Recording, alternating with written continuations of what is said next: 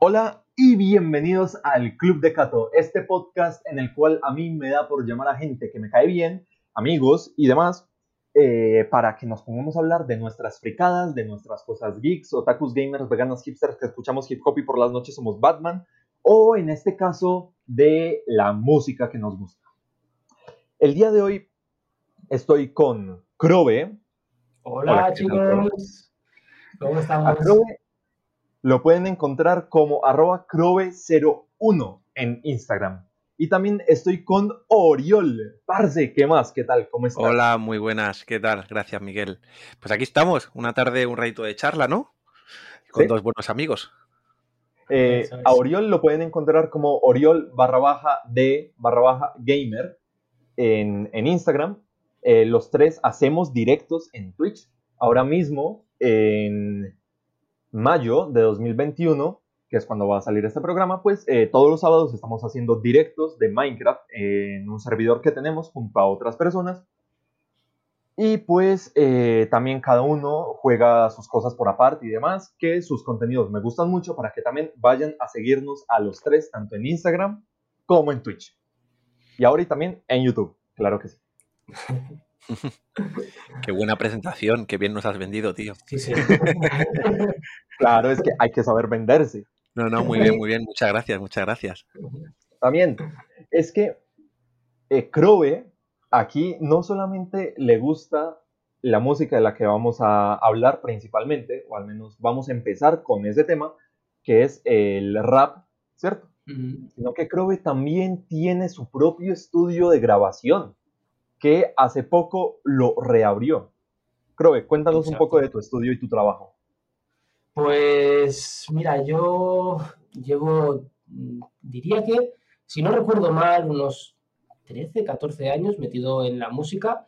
Eh, empecé con el estudio, que se llama Por Defecto Estudio, y poquito a poco, pues fui avanzando, ¿no? Como todos, empecé de cero, ¿no? Con un ordenador cutre y tal, y poquito a poco fui avanzando, luego entré en el buque también, que es otro estudio bastante conocidillo de, dentro de la música, y al final he acabado trabajando pues con artistas que yo escuchaba cuando era más chiquitito, ¿no?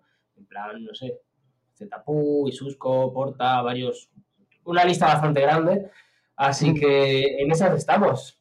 Y hace, como dicen Cato, eh, muy poco tiempo que lo volví a abrir, después de un parón de casi dos años, y ahí estamos, intentando reflotar.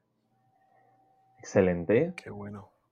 Y pues ya con esta presentación y que saben un poco más de, de quiénes son los dos invitados de hoy y cuál es el trabajo eh, de Crowe en la música, ahora sí, empecemos con todo este temario. Toma ya, vamos allá. Claro que sí. Vamos. Eh, uf, pues, ¿por dónde empezar? Buena pregunta. ¿Por dónde empezar? Yo, mira, yo si quieres, yo para mí, para empezar sobre este tema de rap, ¿vale? Ya que va a ir un poquito el tema, yo si quieres te puedo contar mi experiencia del inicio. Claro, para mí lo que significó en su momento, ¿no? Creo que Dale, dale. en cierto momento, yo. bueno, yo siempre, por ejemplo, desde chavalín, ¿no? Más o menos la música y tal, pues me ha gustado bastante, pero claro, escuchas un poco de todo, ¿no? Lo que te llega, pues a través de radios, a través de tele, a través de, bueno, de los medios que tienes, ¿no? Y no sé, un día, una gente que conocía en un camping me pasaron una cinta de cassette y era una cinta de varios grupos, entre ellos violadores, eh, siete notas, siete colores, en muchos grupos así, Magnatis, ¿no? Y yo Ajá. recuerdo de esa cinta escucharla en mi habitación con el Wallman, con los auriculares, porque claro, no lo podían escuchar mis padres. Yo tendría 14, 15 años y decían palabrotas, decían de todo, y claro, decía, hostia, como me escuchen mis padres escuchar esto, van a decir, niño, ¿qué haces? ¿Sabes qué estás haciendo con tu vida? Uy, Y de allí a empezar a interesarme todo eso sin saber mucho. Entonces viví también la época de que no teníamos internet en casa y poder tener internet y ya empezar a buscar cosas, porque claro, no era, no era fácil encontrar aquello. y encontrabas cosas que no eran rap, que eran mezclas, que eran no sé qué, bueno, cosas muy trambólicas. Programas de esos de descarga súper raros, ¿sabes? Eh, Uy, como el claro, Ares. claro, y que, como el Ares. Y, por ejemplo, cosas como... Yo no sabía muy bien quién eran, quién eran los grupos. Yo, de- yo escuchaba W y Violadores del Verso, cuando es lo Hmm. mismo. Pero yo no lo sabía, yo inculto de mí, no tenía ni puta idea, ¿no? Claro, y ya de raíz de allí, pues empezar a meterme un poco a través, sobre todo de la ropa, de ir a tiendas a comprar ropa, gente que me pasaba mixtapes, eh, ya en formato CD, o sea, ya el cambio a CD, ¿sabes? Eh, comprarme mi primer evolución. Y entonces ya ahí ya empezó todo y entonces ya empecé a, a escuchar más grupos y sí que hubo para mí un MC que fue quien dijo este. Este es el culpable de que yo escuche rap ahora y que yo esté enganchado a esto, que fue Nach para mí. Ah, Nach. Como, no sé, en aquella época pues escuchaba muchos, muchos otros, ¿no? Me decían algunas cosas, pero Nach no sé por qué me llegó a una parte en aquella época, quizá al ser así más adolescente, más tal, que dije, wow, tío. Wow, este tío me está contando cosas que entiendo de una manera muy guay y me flipó. Y eso me flipó. Entonces ya a partir de ahí, pues nada, eh, se abrió el camino, las aguas del rap y, y para adelante, tío. Y hasta ahora, ¿no? Sí, y hasta ahora. Y re- lo recuerdo además, lo recuerdo además una época muy chula, tío. Porque, claro, de investigación, ¿sabes? De, de no Claro, tener ni idea de nada. Descubrimiento, exacto. Claro, Y solo recibir información nueva. Claro, claro. Y sobre todo cuando había escuchado, pues desde ska hasta máquina, hasta pop rock, eh, rock más heavy, no sé. Y dar con eso y decir, esto sí, esto es lo mío. Uy. Ya ves. Qué bonito, ¿no? Es, es como, Sí, sí, tío, sí. con la música. Sí, sí, hubo algo que llegó ahí y pum, se quedó. Hizo el bombo caja y ahí se quedaron, tío. Sí. Esto me está, me está trayendo un poco los recuerdos de cuando yo empecé, ya hace tiempo que no lo, no lo recordaba, te estaba escuchando y me estaban viniendo un montón de imágenes, tío. Yo, A ver. yo de hecho, me, me remonto un poquito más allá. Cuando era, no sé qué edad tendría, ¿vale? Cuando los Disman, habréis tenido Disman vosotros. Sí, Eh, sí, sí. Yo no. A Eh, ver si no me tocó. Yo tengo 21. Pero tú Vale, me llevas. Claro, claro, ¿qué? claro. 10 años. 11. Claro, yo ahora tengo 32. Claro, es que aquí, somos los 11 abueletes. Sí. Claro. Yo no llegué a tocar las cintas, o sea, sí, pero no en rap, ¿no? O sea, de otras músicas sí. Yo sí, yo sí. Cintas de rap, tío. Ya ves, yo eso no lo toqué, creo que por poco, ¿eh? Pero yo ya vine con, con los CDs. Yo me acuerdo cuando era más chiquito, pues eso, mis padres, para, no sé si era una Navidad o un cumpleaños, creo que era una Navidad, me Mm. regalaron un Discman cuando, lo dicho, era lo nuevo, súper novedoso, súper caro, súper tal. Y fue como, al principio fue como, ¡hala, qué guay! Pero me duró la ilusión como medio segundo cuando abrí el, el envoltorio y les dije que no quería el Discman porque a mí la música no me gustaba, tío. ¡Hostia! ¡Qué Esa fuerte! fue mi respuesta, tío. ¡Lol! Pues lo juro. La ¡Lol! música no me gusta, la mamá, papá, yo, ¿para qué quiero esto? ¿Sabes? Y entonces me acuerdo, tengo una imagen un poco borrosa, pero lo recuerdo, casa de mi abuela fue, como se miraron entre ellos y estaba mi tía por ahí, como diciendo, Dios, ¿cómo salimos de esta, no? Y, y me dijeron, no, no, bueno, vale, lo vamos a guardar porque ya te llegará el momento en el que lo puedas disfrutar o lo que sea, ¿vale?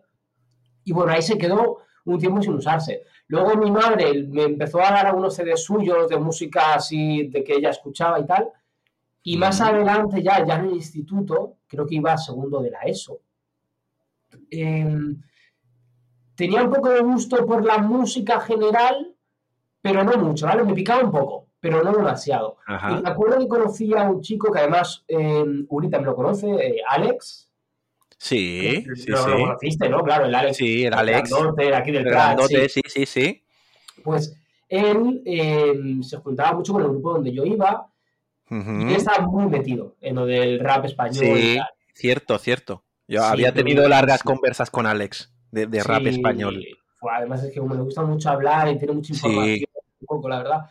Pues me metió mucho ahí, pero yo recuerdo que antes de meterme de lleno, me dijo, oye, mm, os voy a, al grupito con el que yo me juntaba, ¿no? Os voy a dar uno- unos CDs para que os hagáis unas copias piratas, que seguro que os va a molar mucho, tal.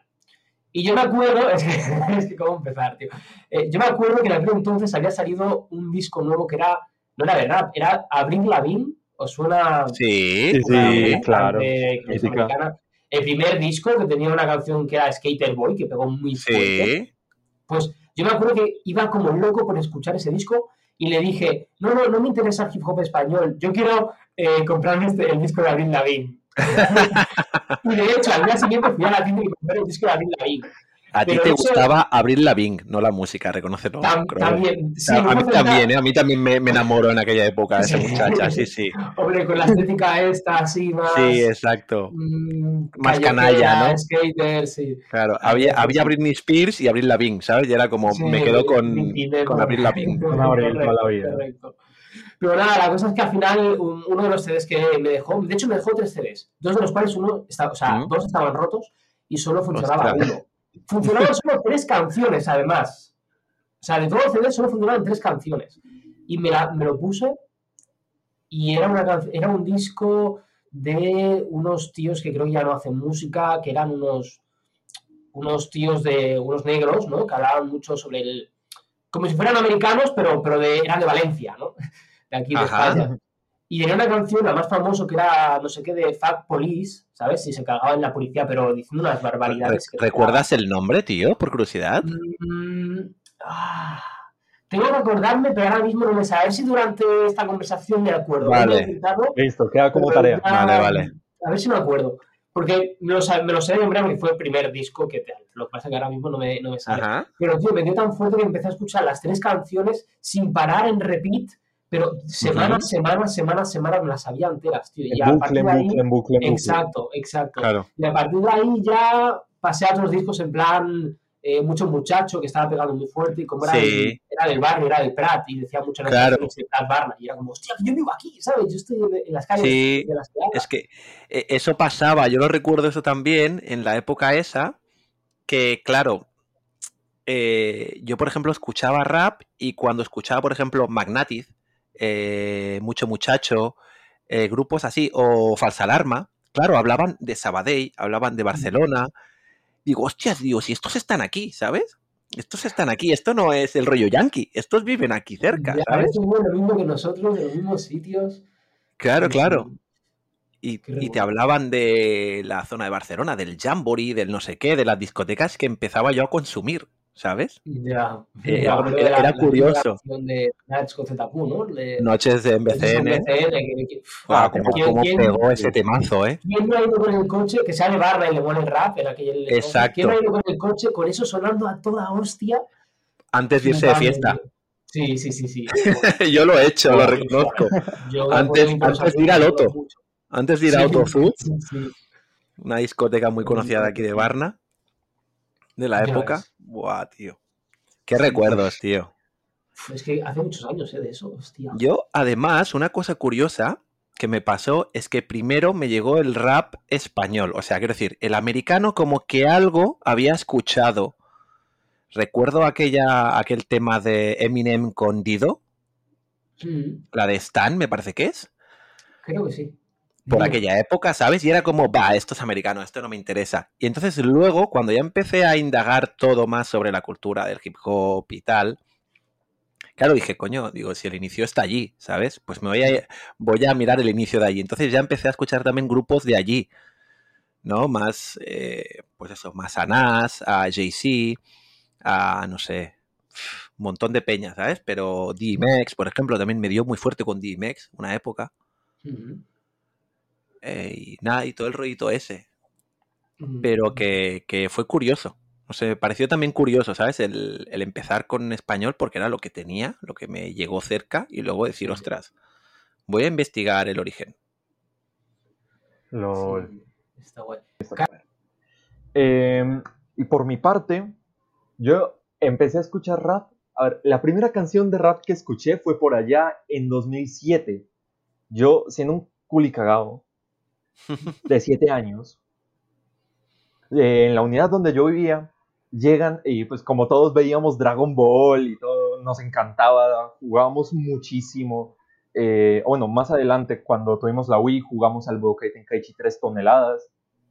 Y pues claro, llegan unos, eh, llegó alguien, no recuerdo quién, y dijo, ¿ya escucharon el Dragon Ball Rap? Y nosotros como que, ¡Bo!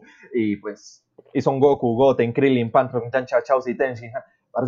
Esa canción yo me la ponía en bucle. Todos los días la escuchaba, escribí la letra eh, varias veces. No, yo estaba obsesionado con esa canción, pero lo dejé ahí. Porque seguí escuchando Michael Jackson, Bon Jovi, Survivor, eh, Green Day, toneladas. Y eh, pues era muy de, ese estilo, apenas escuchaba canciones más... yo creo que la única canción así urbana que escuché en ese tiempo es una canción de Alexis y Fido que se llama Soy igual que tú. No sé si ustedes la conocieron. No, no la conozco. no me suena. Bueno, eh, aquí se escuchó toneladas y bueno, yo también la terminé escuchando. Pero estaba ahí, muy en, en este pop y rock y ya. Y esta única canción de rap, el Dragon Ball Rap de No es cuestión de edades. Eh, y no fue hasta 2011 finales que un primo se, se va conmigo y con mi familia a una finca eh, que nosotros pasábamos todos los fines de semana ahí. Y eh, en 2012 nos pasamos a vivir a esa finca que es donde ahora mismo estoy viviendo.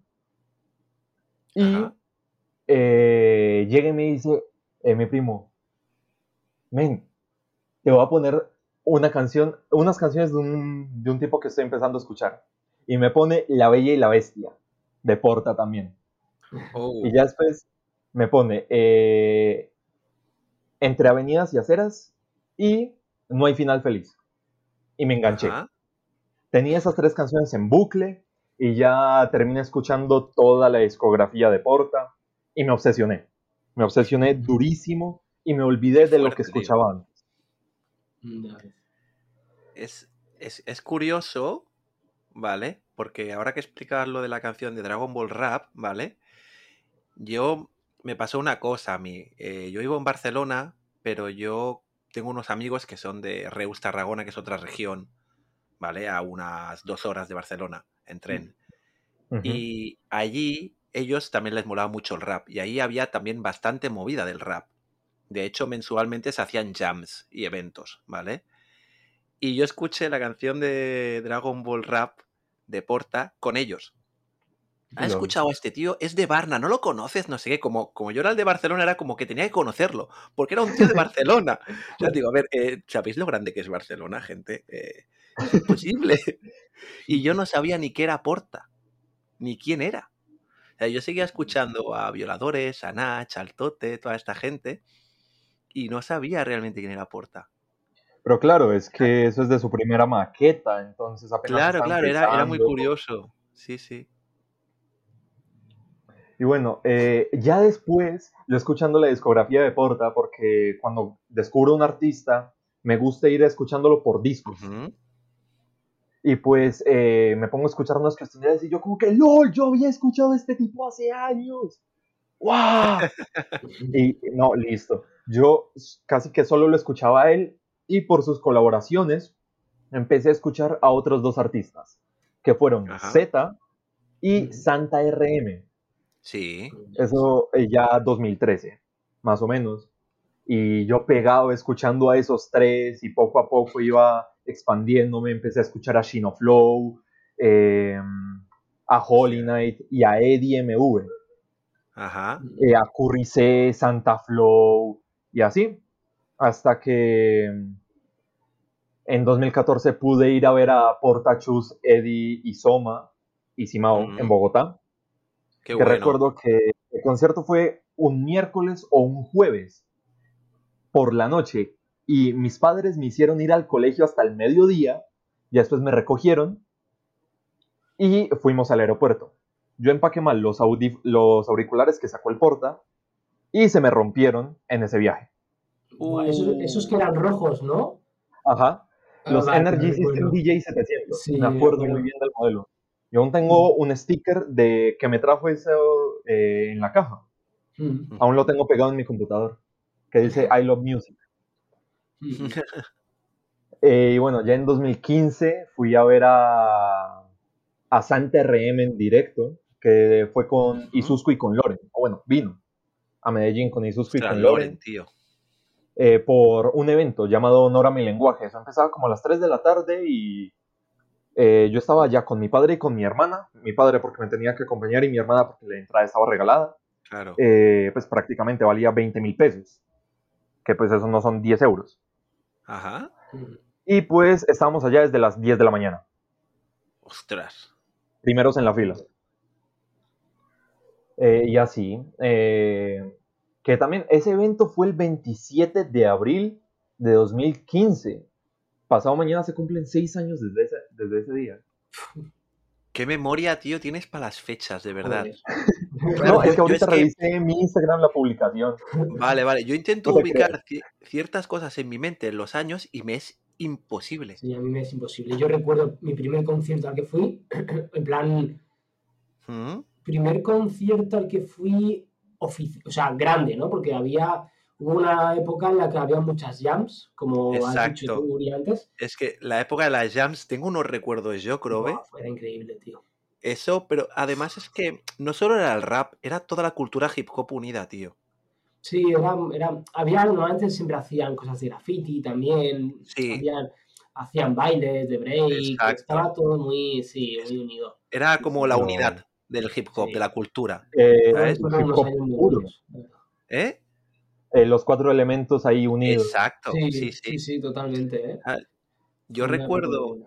lo de las jams, de que iba, iba, no iba a jams en Barcelona, iba a las de Reus o Tarragona, porque iba con Mm. estos amigos.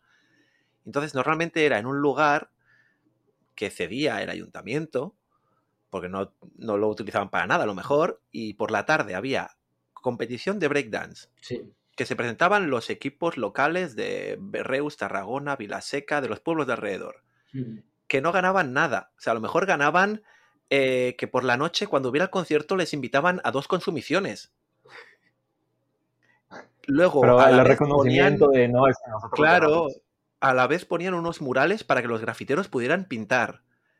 A la vez había un DJ ahí poniendo la música para todo el mundo. Algún MC haciendo de speaker y animando un poco el cachondeo. Y por la noche había un concierto. Y te venía gente, pues como por ejemplo yo, de los primeros que vi yo, y creo que fue el primero, fue el Tote. Cuando el. Tote iba con Shota, con Tu madre es una foca. O sea, y yo no sabía quién era el Tote. O sea, e- era una época muy, muy así, era, no, no sé. Y lo flipé y lo gocé. Ya, O el payo malo, también recuerdo yo. ya, ya ves, el Ese no payo lo malo, conozco. Payo malo, Sí. tío. Era, era bueno, un, un chaval que sacó disco, eh, Sí. que hacía un rap un poco aflamencado. Sí, exacto. Era- pero estaba guay, la verdad. Estaba chulo. Era una mezcla que, que molaba. Había muchas canciones que estaban muy guay, la verdad. Sí, sí. Genial. Pues yo, de la época esta de los conciertos, digo, me acuerdo empezar eh, con mi grupo, con, el- bueno, con los que yo me movía, íbamos cada fin de semana a alguna jam.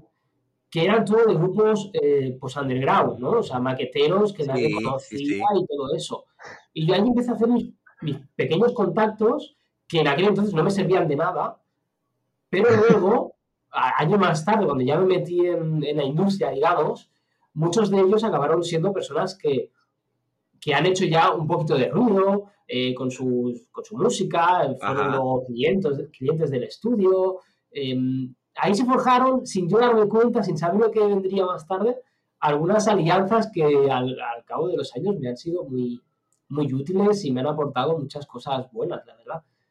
Y luego Genial. empezaron los conciertos de, de algunos grupos más grandes, que eso ya no lo he vuelto a ver, a no ser que fuesen eh, festivales muy grandes ahora, pero antes en una sala pequeña, bueno, pequeña, mm, no de festival, ¿sabes? Ya, ya. la sala Apolo, si eres de Barcelona, Sí, la sala Apolo es una sala eh, que es mítica, que creo que por el COVID la han cerrado, que no ha superado esto. Creo que sí, creo que estaba que la estaban pensando de cerrar o la han cerrado, sí. Sí, creo que está cerrada, pero ha sido mítica, todo el mundo ha pasado por ahí, o sea, no solo de rap, por la Apolo, de- sí. de- es que es la, una de las míticas de Barcelona. Pues allí, en un concierto de una tarde, te venía, pues eso, el Tote, el Shota, el Juan Irata, el Zatu. Te venían todos, tío, todos. Y tú pagabas 12 euros. Me acuerdo que era 10, 10 anticipadas, 12 en taquilla, tío. Sí. Y disfrutabas de todo el mundo y algún telonero que era desconocido, pero bueno, que lo ponían ahí para calentar un poco el ambiente, tío.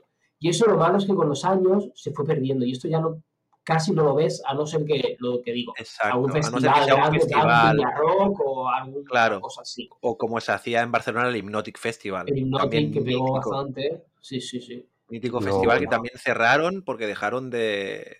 los las últimas ediciones se ve que iban muy mal, Mm. tuvieron que dejarlo de hacer. De hecho, hemos ido tú y yo al Hypnotic más de un año. Sí, sí, el Hypnotic era, era como una cita obligada. Era como obligada si eres de Barcelona. Era un eh, poquito... Hypnotic, vamos. Pero es que, claro, venía gente de muy alto nivel. Sí, allí pues. Ver a África. Bambata pinchando, eh, Mm. eso, eso, eso es historia, tío, del rap, Sí, sí. la cultura hip hop. O el DJ, DJ Kubert, me parece fue un año también que vino. Sí, sí, sí, vino. Un DJ reconocidísimo. De hecho, bueno, es el que empezó con el Scratch, así. Sí, muy, muy sí, sí. fuerte, O sea, el- bueno, y muy innovador y todo. Ahora, me he acordado del, del que fuimos a Madrid, tío. Ah, ¿cómo se llamaba? Cultu- cultura El urbana. Cultura Urbana de Cultura Madrid, Urbana, tío. era aún más grande que el Hypnotic. Era un Sí. festival pues, que venía todo el mundo que pegaba Era en un, en un pabellón de básquet.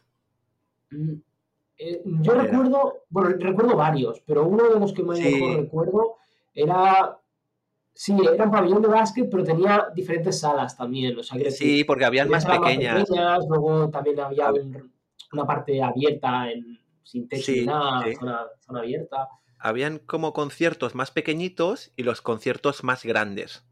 Sí, era O como sea- una feria de, de videojuegos ahora.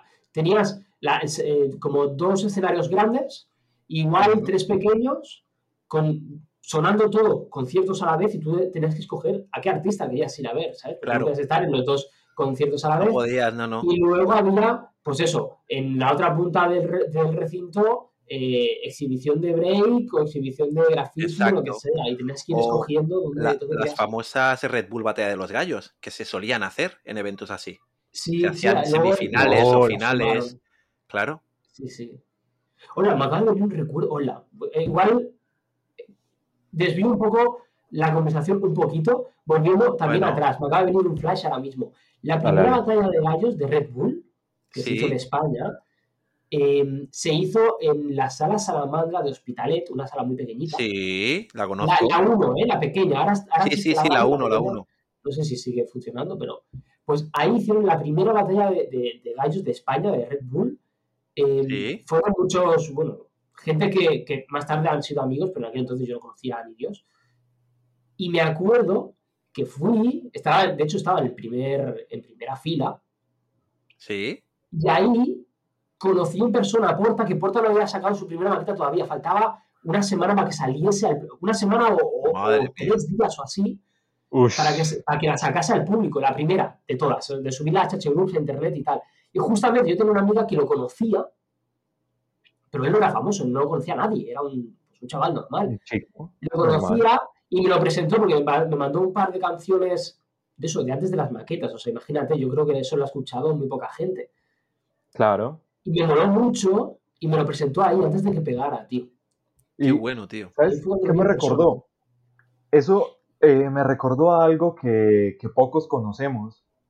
Y es que, por ejemplo, eh, antes de hablar de este artista, bueno, antes de hablar de Sarko, Yo eh, a finales de 2012, que estaba en un nuevo colegio, ese año empecé en un nuevo colegio, no, en 2013 a principios, eh, un compañero me dijo que si eh, yo había escuchado el GTA V Rap, que había salido a finales del año pasado y que estaba muy bacano. Y yo, parce, pero es que no me interesa porque no me gusta el GTA V. espere, espere, espere. Pero ya después eh, me lo terminé comprando y terminé viciando mucho. Pero eso como en 2015. Pero eh, ya como al año siguiente, eh, a- más o menos por estas fechas, Sa- Sarkor sacó la canción de Luffy versus Naruto. Que pues tengo aquí en la segunda pantalla el canal de Sarkor. Y es que, claro, yo estaba bien, yo estaba pegado viendo One Piece, que yo empecé en 2013, finales. Entonces me demoré un año poniéndome al día con One Piece. Me apareció Dele. No, yo encarretado. ¿Qué es esto tan impresionante? Me encantó. Y me puse a escuchar a Sarkor. El Killzone Shadowfall, Halo 4, las batallas, eh, Shadow of the Colossus, The Last of Us. En la canción de Tidus y Yuna aún me encanta. Y yo escuché la canción de GTA V y yo como que, ay, esto fue lo que el negro me recomendó. ¡Wow! Fue genial. Y pues ya poco después acá Play Love, que fue el especial 800K y todo, y fue muy bonito. Bueno, a lo que iba es que em, después me puse a investigar un poco de, lo que fue Sarkor. Pues eso, eh, con, después me refiero a hace dos años. Y me di cuenta de que Sarkor, antes de ser Sarkor, tenía otro nombre. Y él estaba en un. Eh, tenía su grupito con Peter G, que por Sarkor empecé a escuchar a Crono, Peter G y Ciclo. Y. Y es que yo no sabía que ellos antes estuvieron en Más Sabor Studios, en el estudio de Santa Flow, bajo el nombre de Tinta Culta. Wow. Y pues los nombres que ellos tenían, no me acuerdo, pero sí recuerdo Tinta Culta. Y eh, pues es, se nota mucho la evolución que han tenido y esos tiempos de antes de ser Sarkor y antes de ser Peter G, me pareció, me pareció bonito. Claro, todos los grupos tienen, bueno, todos los artistas tienen un principio, ¿no?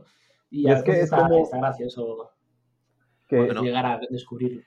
Eso es como. No sé si tú creo que habías llegado a escuchar. Era La Gota que Colma, me parece se llamaban. Que era. Sí, me, suena. Nervioso, Nach y alguien más.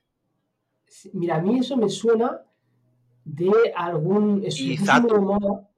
Me parece que Zatu, que se juntaron. Que todos, todos eh, rapeaban con la voz muy. Sí, muy. me coloco ante el micrófono. Sí, sí, eran muy así. Yo no consumí, no consumía el grupo, digamos, pero yo me acuerdo que en aquel entonces, cuando yo empecé, estaba de moda un, un recopilatorio que vendían en las tiendas, eh, que se llamaba Estilo Hip Hop. Cada año sacaban uno nuevo, te venían tres CDs. Eh, uno enfocado a hip hop más callejero, por decirlo de alguna manera, otro venía más enfocado a RB, pero muy, muy RB, pero muy tocando rap, no R&B puro, puro, ¿sabes? Era como todo muy, muy así. Y yo me los compré, tengo, de hecho tengo que tener las copias por algún lado, tengo tres años creo que me pillé. Y ahí descubría muchos grupos nuevos. Y ahí estaba, había canciones suyas. Luego, igual también había un recopilatorio que era lo de español, eh, rap español con ñ, ¿no? O algo así. o algo así, o rap con ñ, o algo así, o hip ah, hop en español. Sí, había uno que era hip hop en español. Que la portada era blanca y con las letras negras. sí, como, como si fuera un graffiti en negro y como chorretones y demás. Sí. Y luego el de hip hop en español, con ello o algo así. Con, sí, había, algo raro también. Fue después, pero yo sí no lo compré porque no, no le presté atención porque me pareció ya. Ya habían los dos tochos. Claro, El de hip hop, eh, estilo hip hop y, el, y este, ¿no? A mí ya me pasó que ya en aquella época más o menos ya tenía como grupos a los que seguía, ¿sabes?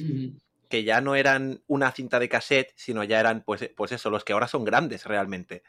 Eh, que si Natch, que si SFDK, Violadores, El Tote, eh, Shota, eh, todos estos, que más o menos lo que tú estabas explicando antes, Miguel, ¿vale? Me ha recordado a mí a eso, a ver la evolución de grupos que yo había llegado a escuchar un cassette que me pasaron con varios dentro, ¿sabes? Y luego verlos al pasar los años que aún siguen en la industria y que ahora son los grandes de la industria del rap. O sea, el año pasado cumplió 25 años como formación eh, SFDK. ¿Sabes? Es que es, inmenso esto. no puede ser, tío. Sí, no sé, e, es, guay, es, muy curioso. y mira que a finales de este año serán 10 años desde que empecé a escuchar rap. Claro. Apenas. Que también ya, ya está cerca de ser media vida mía, escuchando rap, pero, pero claro, Bueno, y- a y lo que le comparación de los queda. 25 años de SFDK es como, ¡guau! claro.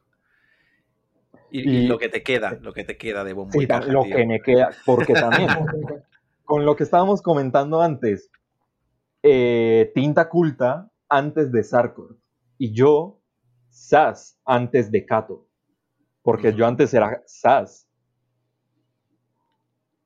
Y Sí, de, sí, de hecho, a mí aún me cuesta, que conocí como Zap, ya aún me cuesta cambiar a, a Kato. La verdad, muchas No, veces tú me y conociste como Miguel, ya después llegué como Bueno. Sas, después como Zap. ¿Por qué? sí. porque también yo recuerdo que me hice la cuenta de, de Sas en Twitch y pues cerré el Twitch personal que yo tenía. Y ya después cuando Ajá. fui a recuperar la cuenta de Twitch, no sabía, no pude recuperarla nunca. Entonces está ahí en el olvido, pero como ya hago directos, ya no importa. Pero, eh, claro, en tus directos, yo estaba ahí siempre como Sas. Estuve muy poco tiempo como Miguel, pasé a ser Sas y ahora soy Cato, que espero quedarme con ese nombre de manera definitiva, por favor, y muchas gracias. Eh, y pues ahí está.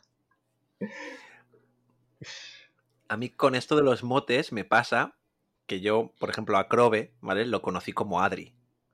¿sabes? Yo, yo primero conocí a Adri, luego conocí su trabajo, para que nos entendamos. Entonces, para mí siempre, de hecho, en el móvil lo tengo como Adri, Lol. ¿sabes? No sé, son de estas cosas que son Claro, curiosas.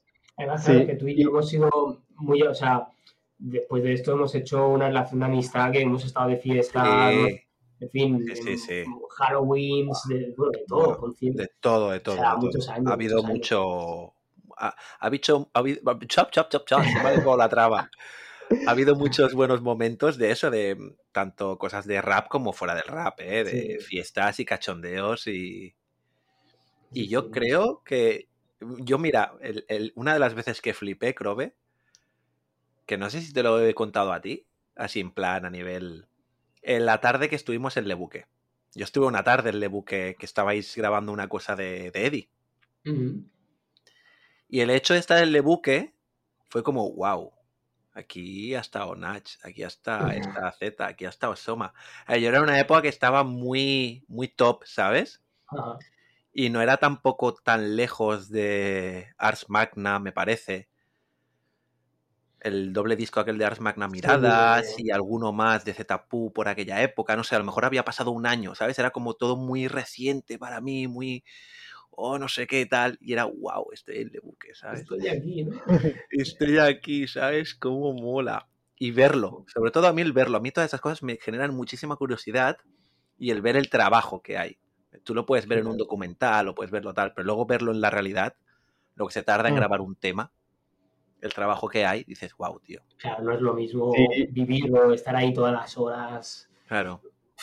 Y también, si yo, si yo trabajo en grabar mis canciones, hacer las instrumentales con un amigo y producir toda la canción yo, y eso es algo mucho más casual, ahora llevarlo a nivel profesional, Wow. eso debe ser un boleo impresionante. Sí, sí. Esto, esto, claro, esto me hace pensar en. Claro, eso lo está contando, lo está contando, contando Uri, que vino a ver el estudio, pero imagínate que yo, claro, estos recuerdos en realidad los tengo como muy apartados, pero imagínate yo que era el que estaba tocando las cosas. O sea, para mí Lebuque era, era Dios. ¿Vale? Yo escuchaba, Es que- yo, yo fui muy Es que, fan. claro, el, el nombre de Lebuque fue muy grande. sí, y lo ha sido muy grande, ¿eh? Sí, Soma sí. Es, es muy teso. Y Soma es muy grande también, Sí. hay que decirlo. Yo, me, yo estaba muy enganchado a, a escuchar a Zetapu con su, su primer álbum. Eh, de hecho, era como mi artista favorito, tío. Yo que me acuerdo un verano entero escuchando en Hombre de bucle, Oro, ¿no? en disco entero, sí, correcto. Y también escuchaba la maqueta de Suco, que era, en aquel entonces era su corista, que era un chico del Prat, Claro. que era de donde yo vivía, y me molaba muchísimo. Y me escuchaba a ellos dos. Y claro, imagínate, ¿no? Yo empezar eh, en el mundo del, del audio, para mí era como el camino a seguir, ¿no? El ebook, en plan, hostia, ojalá algún día mi estudio sea similar, ¿no? La mitad de lo que puede ser Lebuque, ¿no? Claro. De hecho, mira, os voy a contar una historia, una, una anécdota que siempre recuerdo, esto sí que Mm. lo tengo ahí muy grabado, que cuando yo empecé a ir a estudiar sonido, yo fui a una escuela, así un año, eh, de camino al bus que yo tenía que coger para ir a la escuela, había una pegatina en una parada de stop, creo que era de stop o de ceda al paso, una de, de- de tráfico, una pegatina de Lebuque. Claro, como ellos, Hostia. Metapú, Soma, estaban mucho por el Prat, ¿no? Por eso, tenían amigos allí y tal. Ujú. Y había una pegatina que habían pegado ellos mismos, ¿sabes? Y yo me acuerdo que todos los días yo pasaba por ahí mirando la pegatina diciendo, "Uf, le buque, espérate que vengo, espérate que vengo. Ahí llegaré yo, ahí llegaré yo. ¿no? ahí, yo voy a- te- tengo Esa que conseguir algo similar, ¿no? Tengo que mm, ser como vosotros, ¿no? Pues en aquel entonces, claro, imagínate. Y claro, monto mi estudio un par de años más Guau. tarde o un año más tarde, monto mi estudio, eh, pequeño, sin contactos, sin nada. Y al año siguiente de montarlo, empiezo a currar el buque. Imagínate lo que fue para mí entrar en el buque, porque al principio, el primer día yo fui como, como Uri. Eh, eh, fue un- de hecho, un cliente, un cliente mío, un chico que además vino, mm, eh, que creo que era su primera canción grabada, o sea, no seguía el tempo, no, o sea, bueno, un desmadre, eh, vino a mi estudio y me dijo, oye, eh, voy a hacer una canción en el buque porque quiero conocer a, a la gente de ahí, ¿no? Zetapu, Soma, ¿te quieres venir a acompañarme? Y fue como, que si te voy a acompañar al buque, vámonos ya. ¿Cuándo? ¿Cuándo, no? ya, joder, claro que ¿Cuándo hay que ir? Ni se pregunta, ¿Qué ¿qué viene ahora? me ¿Sabes? Claro. Y me acuerdo que yo fui y ahí Soma me conocía porque me veían todos los conciertos de Zetapu. O sea, de, de verme de público, me, Claro. al final me conocía y me puse a hablar con él y bueno, ahí ya no voy a alargar esto mucho, pero me ofreció la opción de eh, entrar ahí de prácticas. En plan, Buah. pero, pero la cosa es, eso que no sé si lo he contado alguna vez, pero él a mí me dijo, mira, tengo a otro chico de prácticas que lleva ya un par de, un par de, no sé si eran meses, no me acuerdo, un tiempo, ¿vale? Y yo pensé, guau, este tío ya, ya, ya sabe, me, me saca mucha ventaja, ¿no? Me dijo, yo tengo a- a- al tío aquí de prácticas que ya está enfocado y, el estudio, se- él se encargará del estudio, pero por si te suena, por si suenan la- las campanas. ¿Quieres venir tú a hacer algunas prácticas? Vemos cómo funcionas y tal. Pero no te emociones porque ya te digo que hay otro tío que ya lleva un tiempo y, él es el que está colocado en esta silla, ¿sabes? Y yo dije, bueno, claro, claro, yo voy, aun- aunque esté dos días, pues aprendo lo, que lo máximo que pueda y luego ya, pues si, me, si no cuajo, pues mm, no me pueden quitar lo bailado, ¿sabes? Y, y fui, estuvimos de práctica los dos. Y bueno, al poco, al final, por H por B, me quedé yo, seguí con práctica, me lo pusieron súper duro, tío, súper duro. O sea, muchas veces, me acuerdo que a Zetapu, Zetapu, era el que grababa, ¿vale? Y Soma el que se encargaba de mezclar y masterizar. Me acuerdo algunas veces decirle a Zetapu, tío, es que yo no puedo el nivel que me estás pidiendo. Y me decía, pues entonces te tienes que ir de aquí. Este no es tu sitio. Y dije, no, no, no, no. Yo no me voy aquí de coña. Sigamos currando. Y al final llegó un día que me dijeron, tío, bienvenido. Me acuerdo a Soma de decir, bienvenido a la familia de Buque. Y ese fue el primer día Uf. que grababa Porta. O sea, Porta iba a venir a grabar su segundo LP Ajá. de discográfica. El primero fue Ajá. En Boca de Tantos y el segundo mm, Trastorno bipolar. Trastorno bipolar. Pues venía el primer día de grabación. Yo fui antes de, de- de que llegara Porta al estudio, yo iba a estar de prácticas aún todavía, ¿no? Y claro, yo llego pues media horita antes para estar ahí con Zetapu, preparar el equipo, para que cuando viniera Porta, pues eh, que estuviera, todo estuviera listo. listo. Y coge, y bueno, pues eso, me, me sienta Soma y me dice, ta, ta, ta, ta, ta, ta, ta, ta, bienvenido, este es tu primer día de curro. Y al nada entrar eh, Porta por la puerta, toma, encárgate tú. Y fue como, Dios, ¡Ay, esto, ¿sabes? O sea, Porta estaba pegando que te cagas. O sea, había sido disco de oro. O sea, pff, digo, ¿qué- qué- ¿dónde estoy, tío? Pues imagínate lo que fue para mí, tío. O sea, Flipa, tío. y lo que digo, ¿no? Que mi camino a seguir y encima Zetapu era el artista que yo escuchaba siempre y lo tuve meses y meses al lado, viéndolo todos los días, con una, una relación de amistad, enseñándome un montón. Guau, para mí fue una época súper bonita, tío, súper bonita. Yo, Genial. Robert, si me permites una cosilla también un poquito como fanboy, pero que bueno, que yo, yo intentaba que no se, no se viera, ¿vale? Las primeras veces que nos conocíamos tú y yo, pero no mucho, que no había la confianza que puede haber ahora, que íbamos a un evento, íbamos a un concierto, y te veía saludar a Soma, a Zetapú, como si fuerais, ¿qué pasa, brother? No sé qué, no sé cuántos, que saludaban a Dani también, a Stritch. Yo flipaba y decía, wow, tío, pero ¿con quién estoy? Y yo iba pagando el concierto, o por ejemplo, una cosa que siempre se me quedará grabada, tío. Después de un concierto de Nach en la sala Apolo, salimos y luego ya afuera nos íbamos a ir, no sé qué, nos despedimos de ti y viene Nach andando por la calle tranquilo, te dice, brother, no sé qué tal, que cual, no sé, te habla tal, y dice, va, que nos vamos a cenar, ¿te, ¿te vienes? No, sí, sí, me voy a cenar. Y yo diciendo, guau, yo también quiero ir. Por dentro, ¿sabes? Diciendo, claro. yo quiero ir a cenar con Nach, con Zetapu, con Soma, yo quiero. Y yo flipaba y decía, hostia, tío, pero ¿con quién estoy, sabes? Digo, joder, qué grande. Sí, sí, y quiero decir, no era, no era tampoco un niño, pero claro, sí que a nivel de las personas que yo escuchaba y que más me influenciaban de rap, pues estaban allí. Era, era ese reflejo, ¿sabes? Y era un poquito Claro. como, wow, cómo mola, tío. Sí, es que- ese- Di, gato, gato, cuenta, cuenta. Eh, por mi parte, por ejemplo, eh, cuando vi a Porta Eddie y a Chus en, en el escenario, yo estaba en la zona VIP. Yo estaba bastante cerca del escenario. Y yo, Ujú. pues, estaba. A mí casi me da un gataque esa noche, lo más impresionante. Ya para el, para el evento de Honor a mi lenguaje, que el, el artista que organizó el evento fue MC Cano, un rapper de Medellín. Y claro, como yo fui el primero en la fila, estaba varias horas antes y todo, mi padre habló con Cano y eh, me permitió ir al backstage para hablar con Santa un momentico. Mm. Hostia. Pero es que fue un, algo muy bonito para mí, pero sé que fue un error, porque no me supe controlar y yo vi a Santa, y yo estaba como, Santa, Santa, Santa, Santa, Santa, Santa, Santa.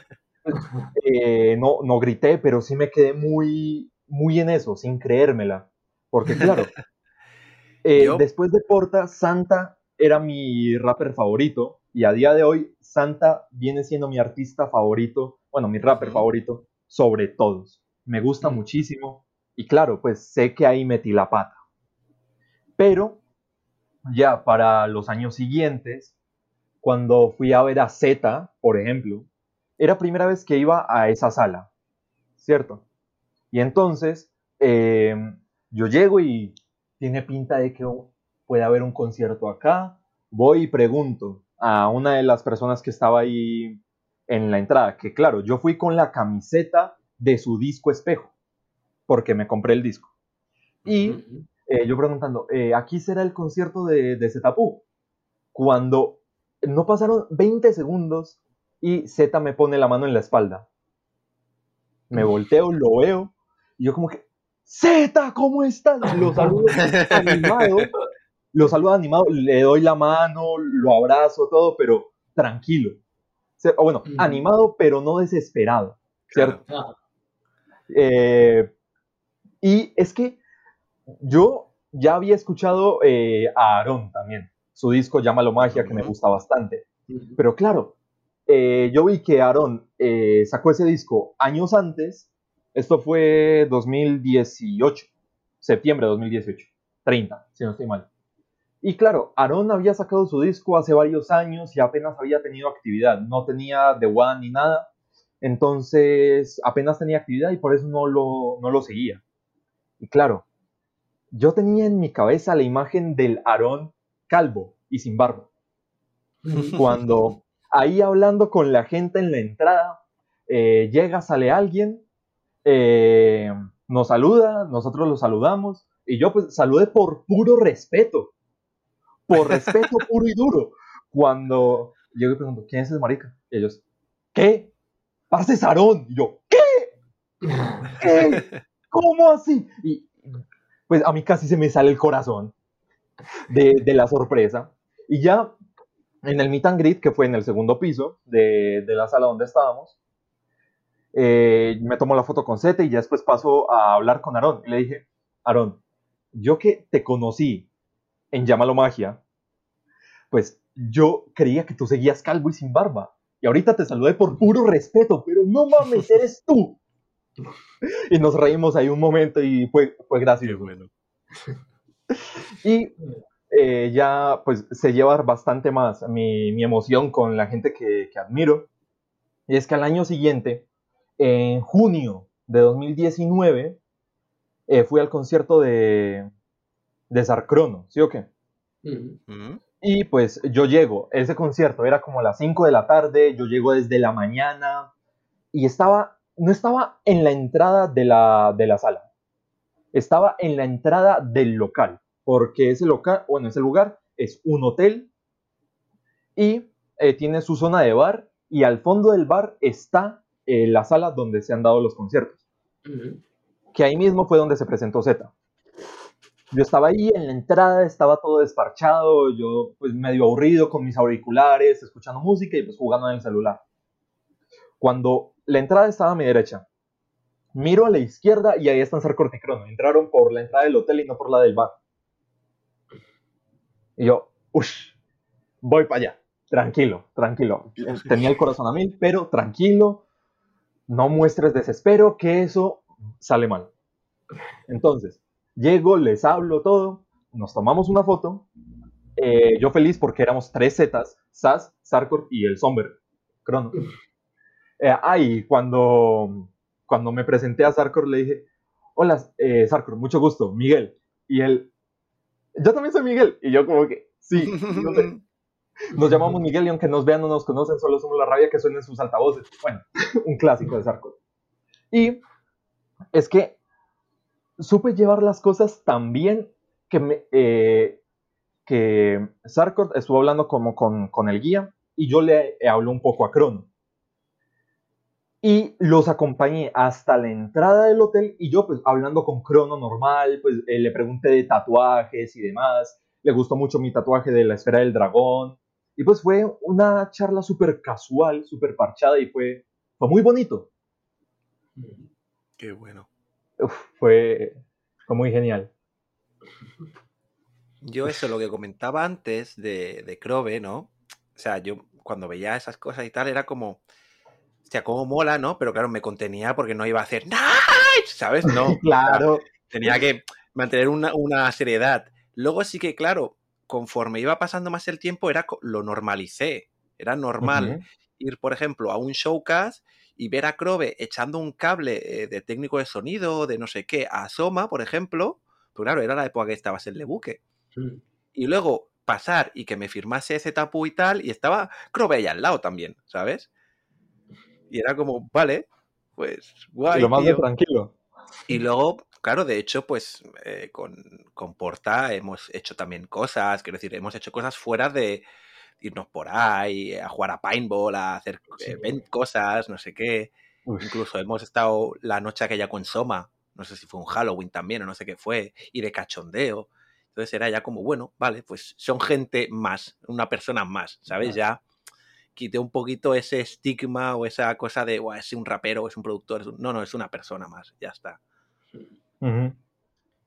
Sí, yo eso tuve que quitármelo también porque yo, yo siempre he sido y sigo siendo muy vergonzoso. ¿no? A mí lo que me pasaba es que, claro, un tío, o sea, a mí sacar conversación muchas veces me cuesta mucho. Incluso ahora que he mejorado, o sea, ahora me cuesta menos. Antes era, o sea, que yo decir hola era una barbaridad para mí, pero súper exagerado. Claro, entonces, cuando entré en el buque todavía era esa época en la que yo, puf, relacionarme con gente tal, me costaba mucho. Claro, pues eh, yo me acuerdo estar en el estudio, claro, entraba gente grande y yo aún sentía esa magia, ¿no? Como, como Zaz de, oye, tío, acabo de abrirle la puerta a Nach para que entre al, para que Claro. al estudio. Y ahora, ahora picar arriba le toca abrir yo la puerta y, hey, hola, ¿qué tal? ¿Sabes? O me acuerdo eh, un cumpleaños de Zetapu, que lo- le tengo mucho cariño, que nos montamos, bueno, alquilamos una, un Hammer limusina entre todos, y estaba Nach, estaba Desplantes, por Soma, Z, todos estos. Eh, y claro, de repente yo verme ahí con en un Hammer limusina de fiesta por la noche, con Nach al lado, tal, yo era un niño. Yo aún me costó mucho el, el Hostia, adaptarme a, no, no, pero es que claro, no puedo estar en plan, hola, pero que tengo al lado a X persona y estoy Ajá, trabajando claro. con él. Claro, claro. Entonces, al principio me costó, pero luego ya, pues lo he normalizado muchísimo, ahora ya no siento nada. Y de hecho muchas veces pienso, tío, ¿cómo me molaría poder activar un botón de sentir la magia esa o no? ¿Sabes? En plan, estoy en el estudio, pues apago la magia y, profesional, profesional como, como soy ahora, ¿no? y poder desactivar ese botón y sentir la magia esa, porque a mí me parece muy bonito, tío, esa magia de... Sí, tío, me está firmando un autógrafo, eh, no sé, quien sea, ¿no? Que, que, yo, que yo sigo, el Santo o el Tito de Falsa Alarma, que en aquel entonces a mí me gustaba mucho. Ya ves. Esa magia, tío, a mí me sale muy mal haberla perdido, o sea, que está muy guay tenerla, yo creo. sí, yo creo que también. Es un poco como la inocencia del niño pequeño, ¿sabes? Sí. Sí, algo que pues es bonito cuando está, pero eh, una vez se pierde ya llórela. Solo quedan esos recuerdos y... Uf. Bueno, pero por ejemplo, dime, dime. Sí, sí, perdona, perdona. No, iba a decir, está bien es tener esos recuerdos, es bonito, ¿sabes? Y es que a Z, por ejemplo, yo ya lo había visto en el concierto de Club 4, que Uf. ese, ese concierto es el, la peor sala en la que he estado. Y me da vergüenza y desde aquí pido perdón porque el concierto de Club 4 haya sido en una sala como esa. En serio, pido perdón. ¿Por qué? Porque se suponía que el meet and greet iba a ser antes del concierto. Yo me acuerdo cuando yo fui el primero en llegar y es que yo tenía la dirección, es tal lugar, perfecto, voy allá, parqueo, pues que yo bajé desde la mañana del concierto, que el meet and greet empezaba como a las 4 y el concierto a las 9. No, el meet and greet a las 6 y el concierto a las 9. Terminamos entrando. No, el concierto a las 8. Terminamos entrando a las 9 y el concierto empezó a las 10. Pero yo llego, tengo la ubicación, listo, llegué, levanto la mirada, tenía una virgen, un taller eh, de carros cerrado y, eh, y una entrada con una reja súper de casa. Y ahí ponía arriba, venta de radiadores. Ya como marica, si es aquí. Ahí gonorrea. Pero bueno, me siento ahí en la... Ah, no, voy, almuerzo algo y pregunto la sala. Eso es ahí en la Virgen. Yo, parece increíble que un concierto puede hacer aquí. bueno, me siento ahí a esperar y como yo estaba ahí con la camiseta, ah, no, con no, no tenía la camiseta de Club 4 aún porque nos la dieron después, pero como yo estaba ahí, llegó alguien, me preguntó que si era ahí, no sé, eh, se sentó al lado y dele, dele, y al final, gracias a mí, se encontró fácilmente el lugar. Pues llegaron los cuatro, llegó Club 4 ahí en, dos taxis, y medio mundo se salió de la fila a saludar, y yo mirando desde la puerta, eh, desde la entrada, y yo como, ni cagando me mueven de aquí. Yo llegué primero, yo soy el primero en entrar conseguí estar de primero en la fila, al igual que con Zete y Sarcrono. Pero es que, miren esto, no pudieron empezar el concierto hasta que no arreglaron la gotera que había encima eh, de la máquina del DJ. De, ¿En serio, tío? Una gotera. imagínate tú que vas a, eh, vas a estar de DJ en un concierto y se demoran porque hay una gotera donde tú vas a estar. A ver, me, he visto varias, ¿eh? me he visto varias, no te lo creas, pero del estilo. Y, y, no te lo crees, tío, en ese momento. Yo estaba en primera fila. Yo estaba en primera fila y un parcero que ya conocía antes estaba al lado y le pregunta a uno de los del local, hey, parce, ¿qué pasa con esto? Que pues eh, llevamos aquí 40 minutos esperando desde que entró ya la última persona. Y el, el tipo llega y dice, ah, pero ya pagaron la entrada, ¿cierto? Bueno, y siguió. Pues eso nos dio mucha rabia, mucha rabia, y empezamos todos a gritar, ¡Hijo de puta! Eh, refiriéndonos a los de la sala, no a Club 4, obviamente, ya lo disfrutamos como niños. Y estaba saliendo para mi casa a la una de la mañana, una y media, casi. Pero fue una experiencia muy bonita el concierto, pero la experiencia previa, una gonorrea. Y quería preguntarles, ¿cuál ha sido eh, la sala más caótica eh, en la que han estado para eh, como público o ya creo tú como, como parte del show? Buah, vaya pregunta en realidad. Complicado, ¿eh? Yo, mira, tengo una sala a la que tengo amor y odio, ¿vale? Por ambos mm, casos. Porque era una sala a la que íbamos casi siempre con los colegas de ahí de Reus, que era en el puerto de Tarragona. Era una sala súper pequeña, ¿vale? O sea, mm. es una sala donde he visto a SFDK, he visto a VKR, un montón de gente, a Zenith, ¿vale? Montones. Por aquella época, en vez de ir a los conciertos en Barna, como no tenía amigos en Barna que les molaba el rap, me iba allí, me iba a Reus o Tarragona. Entonces era una sala súper pequeña que se petaba, que a veces incluso tenías que ver el concierto desde la puerta, casi, ¿sabes? Y no podías ni acercarte a la barra a pedirte nada. Y muchas veces en aquella época la entrada venía con una consumición. Que yo, eso lo recuerdo. Entonces, claro, yo decía, yo quiero mi cerveza. ¿Sabes? Claro, ya era mayor de edad, quiero decir. Sí, sí. Y al final te tenías que esperar a que se terminase el concierto para tomarte algo. Y es lo que hablábamos, a lo mejor no era un concierto, eran varios conciertos. Venía VKR, venía Zenith y venía eh, DJ, eh, yo qué sé, DJ Joaquín, por decirte algo, ¿sabes? Y se hacía su sesión después, porque luego esa sala continuaba como sala de fiesta. Uy. O sea, un concierto empezaba por la tarde, lo que contabas tú antes, Crobe, y terminaba a las 3 de la madrugada, a lo mejor. Sí. Sí, sí, era lo típico. Y era una sala, la sala eh, Golfus de Tarragona.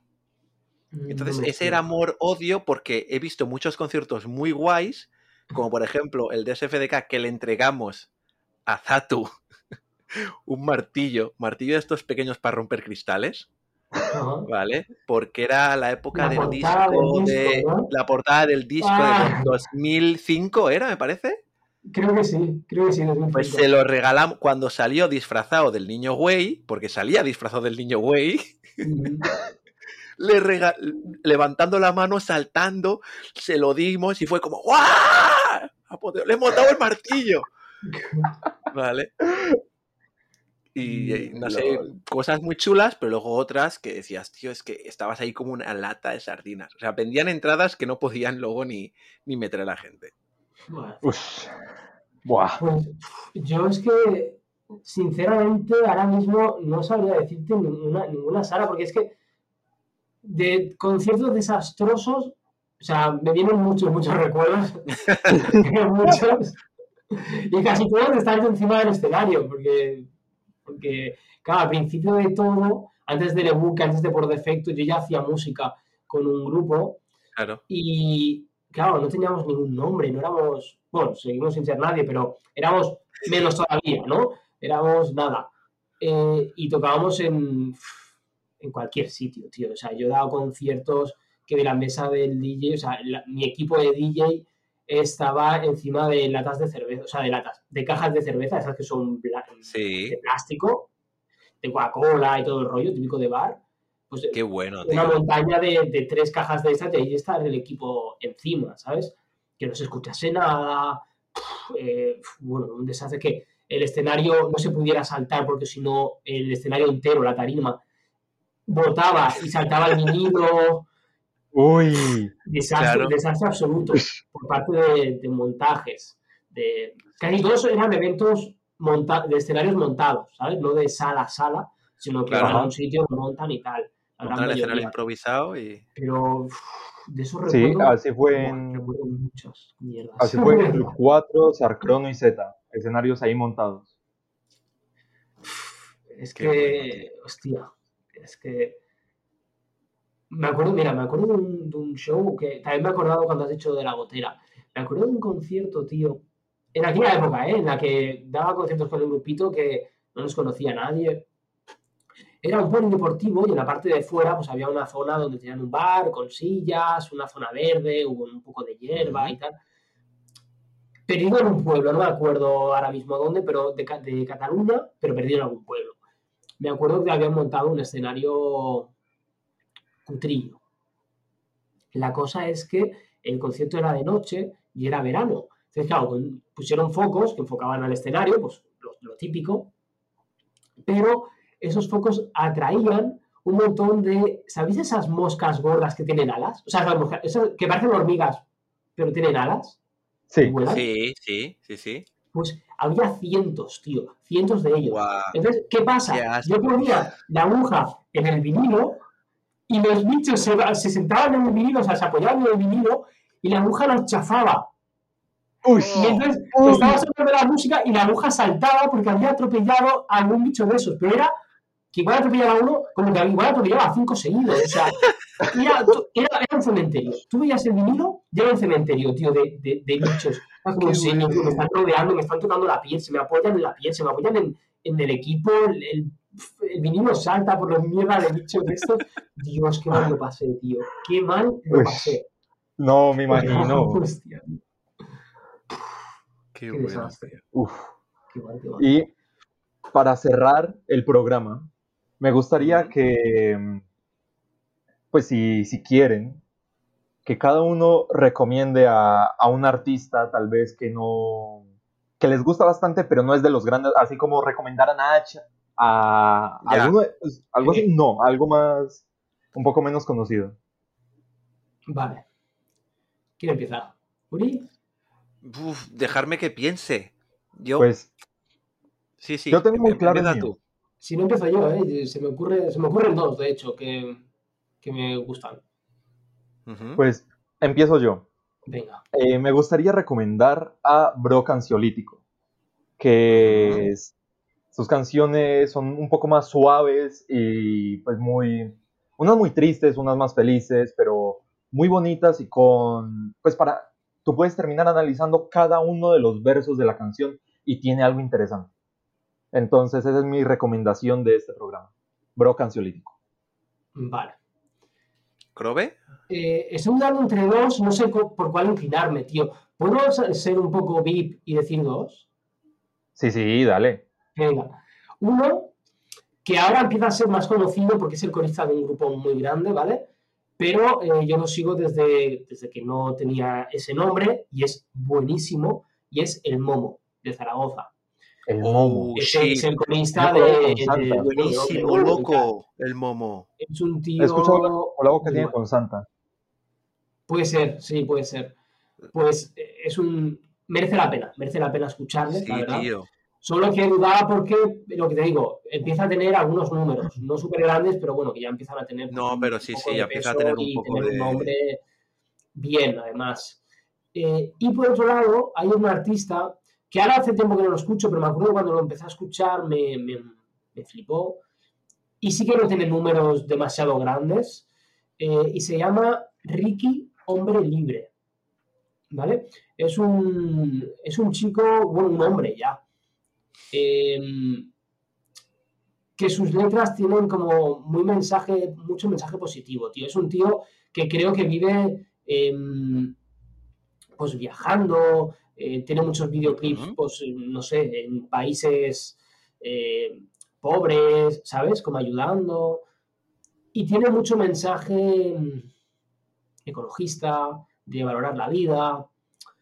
Y tiene bastante flow, está bastante guay, tío. Así que también si queréis pegarle una escucha, tiene algunas colabos con algunos artistas grandes, porque él parece ser que tiene contactos así bien, pero no tiene, no tiene mucho peso, no es muy conocido. Así que os lo recomiendo. Ricky, hombre libre. Guay, Interesante. guay. Yo también voy a decir dos, ¿vale? Y uno voy a barrer para casa, Crobe. Estupendo. Porque para mí creo que no tiene el reconocimiento que debería tener cuando creo que hace un trabajo muy bueno y cuando lo habéis hecho junto ha sido bestial. Habéis hecho cosas muy guapas. Y es a Eddie. Yo muchas Sí. veces se lo he dicho, que ha colaborado con gente y tal, que para mí su rapeo, su cacho, ha sido para mí lo mejor del tema. Para mí. Ah, También entra un poquito el amor de amistad, ¿vale? Que ahí, bueno, claro. podemos tal. Pero yo creo que Eddie, con los años que lleva, con todos los esfuerzos, con todo, tío, no sé. mm, Le deseo a él mucho más. ¿Sabes lo que te quiero decir? Sí, te merece mucho más, la verdad. La verdad. Y Yo, luego, eh, aún me lo pongo, eh, yo que lo vengo escuchando desde, desde como 2014, eh, aún me pongo discos, pues me pongo movimiento verbal. Claro, tío. Me lo pongo y es como, Sí, sí, parce, sí. este tipo está bueno desde, desde el inicio. Desde el inicio, tío. Al menos como Eddie MV. Sí, sí, sí. Me gusta.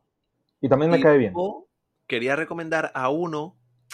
También es especial, pero sí que es cierto que ahora ya empieza a tener cifras y empieza a ser conocido. Lo que pasa que te lo pasé a ti, Crobe, hace ya cosa de un año a lo mejor. Lo que pasa no rapea en español, rapea en catalán, lo cual me parece además un valor añadido, ¿sabes? El- lo que ha conseguido con rap en catalán, que es un idioma solo de Cataluña. Bueno, y en algunas Ah. regiones de Valencia también que se, que se habla, que es Lil Dami. ¿Vale? Es. No es a lo mejor el rap que. más puro, por decirlo así, ¿no? No es tan rap old school. Mezcla mucho con incluso tema como si fuera trap, como si fuera tal. Y lo que me flipó es la calidad musical, tío.